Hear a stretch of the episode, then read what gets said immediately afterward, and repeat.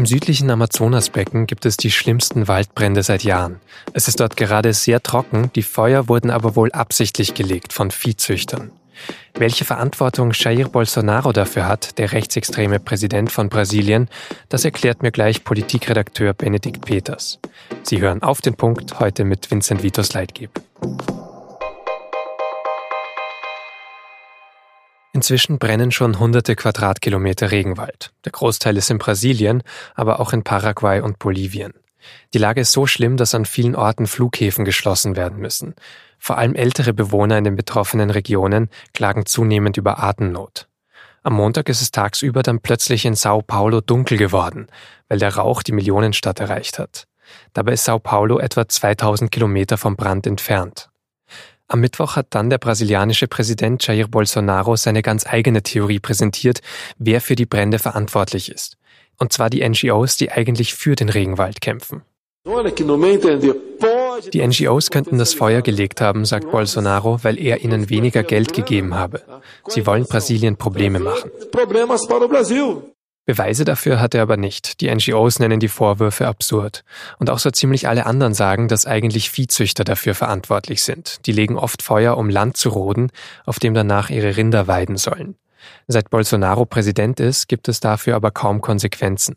Alleine dieses Jahr hat es 80 Prozent mehr Waldbrände gegeben als 2018. Insgesamt sind es schon mehr als 72.000. Und auch sonst wird im Rekordtempo immer mehr Regenwald abgeholzt, weil Bolsonaro nichts dagegen tut.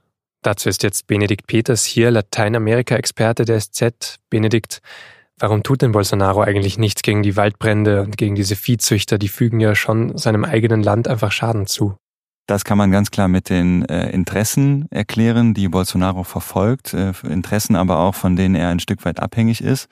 Es ist nämlich so, dass äh, Bolsonaro ja Wahlkampf gemacht hat mit unter anderem eben auch großen Versprechungen, die äh, Wirtschaft in Brasilien wieder anzukurbeln, die in den letzten Jahren eher in der Krise gewesen ist und da auch ganz klar die äh, brasilianischen Großgrundbesitzer, also die Agroindustrie ins Boot geholt hat und denen große Versprechungen gemacht hat. Und wiederum diese Gruppe der, ja letztlich die Agrarlobby stellt auch eine sehr, sehr wichtige ähm, Interessengruppe letztlich im Parlament, die da also auch parlamentarisch vertreten ist und von der Bolsonaro abhängig ist, um äh, seine politischen Projekte auch durchzubekommen.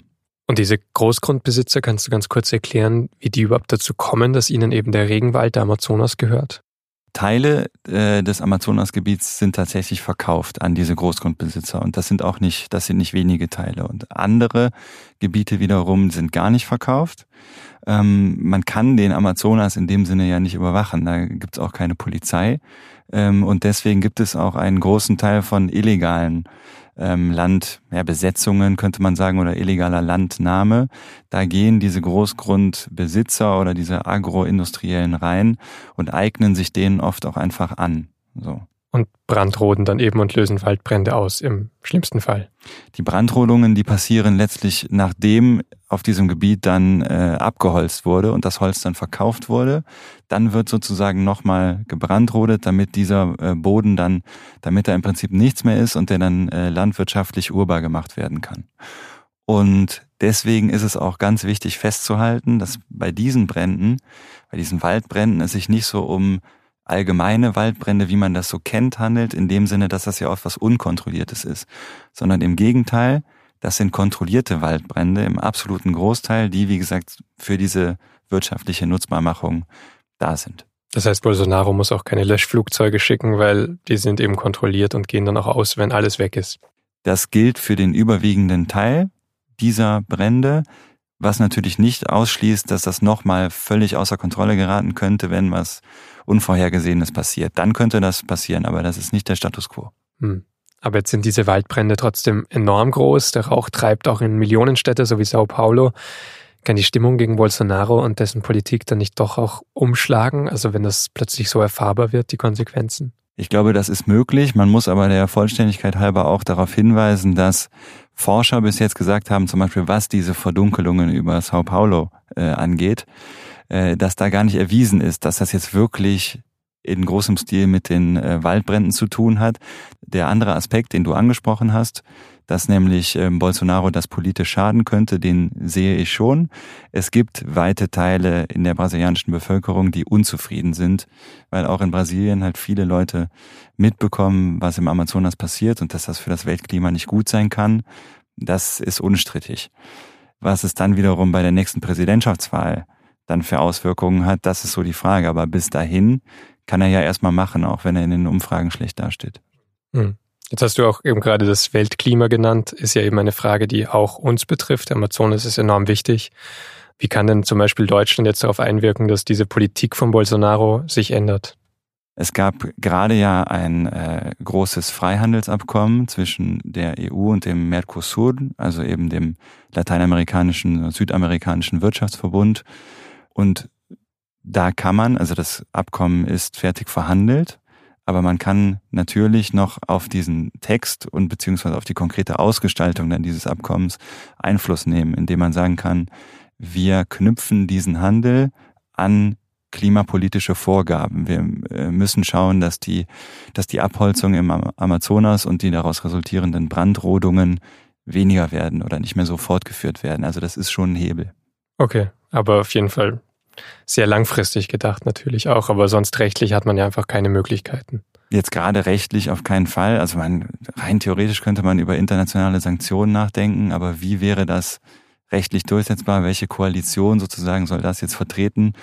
Zudem ist moralisch aus den, aus den Gründen so, dass man selber viel zur Verschmutzung des Klimas beigetragen hat, auch einfach moralisch eine schwierige Kiste wäre. Ähm, und dann gibt es aus meiner Sicht auch noch einen anderen Mechanismus, der aber noch etwas mittel- oder äh, längerfristiger ist. Und der Ansatz ist letztlich, dass sich die Industrienationen zusammentun, also sprich die wohlhabenden Staaten dieser Erde, und dass sie sagen, wir leisten de facto eine gigantische Ausgleichszahlung, nämlich dafür, dass wir früher Kolonialismus betrieben haben, dass wir aus diesen wirtschaftlichen Beziehungen damals extrem profitiert haben. Und wir kaufen euch jetzt sozusagen das Versprechen ab, dass ihr den Amazonas äh, beschützt. Also so könnte der Westen eigentlich substanziell was beitragen und dann hätte Bolsonaro auch wiederum ein Argument bei seiner Wählerschaft zu sagen, ich habe hier ja richtig richtig was rausgeholt und dann findet er gegenüber der Agrarlobby vielleicht auch wieder andere Argumente. Das war Benedikt Peters. Vielen Dank. Und jetzt noch weitere Nachrichten. Vor fast einem Jahr wurde Daniel H. in Chemnitz erstochen. Jetzt hat das Landgericht Chemnitz den Angeklagten Allah S. zu neuneinhalb Jahren Haft verurteilt, wegen Totschlags und gefährlicher Körperverletzung. Ein weiterer mutmaßlicher Täter ist noch auf der Flucht. Die Verteidiger von Allah S. hatten am Donnerstag einen Freispruch gefordert. Für sie ist die Beweislage nicht eindeutig genug. Sie haben schon angekündigt, gegen das Urteil vorzugehen. We in the UK want a deal. We seek a deal. And I believe that we can get one. We can do it. Wir schaffen das, I think is the, is the phrase. Das hat Boris Johnson am Mittwochabend in Berlin gesagt, als er Bundeskanzlerin Angela Merkel besucht hat. Merkel selbst hat gesagt, dass vielleicht ja noch in den kommenden 30 Tagen eine Lösung für die Irlandfrage gefunden werden kann. Am Donnerstag war Johnson dann beim französischen Präsidenten Macron zu Gast. Der lehnt einen neuen Brexit-Vertrag ab und hat Johnson außerdem vor einem harten Brexit gewarnt. Auch ein Handelsvertrag mit den USA werde Großbritannien nicht vor wirtschaftlichen Einbrüchen schützen. Auf deutschen Straßen sterben immer mehr Fahrradfahrer. Das hat das Statistische Bundesamt bekannt gegeben. In den ersten fünf Monaten dieses Jahres sind insgesamt 158 Fahrradfahrer gestorben. Das sind 16 mehr als im Vorjahreszeitraum. Schon von 2017 auf 2018 ist die Zahl nach oben gegangen. Dabei ist die Anzahl von Verkehrstoten insgesamt gesunken.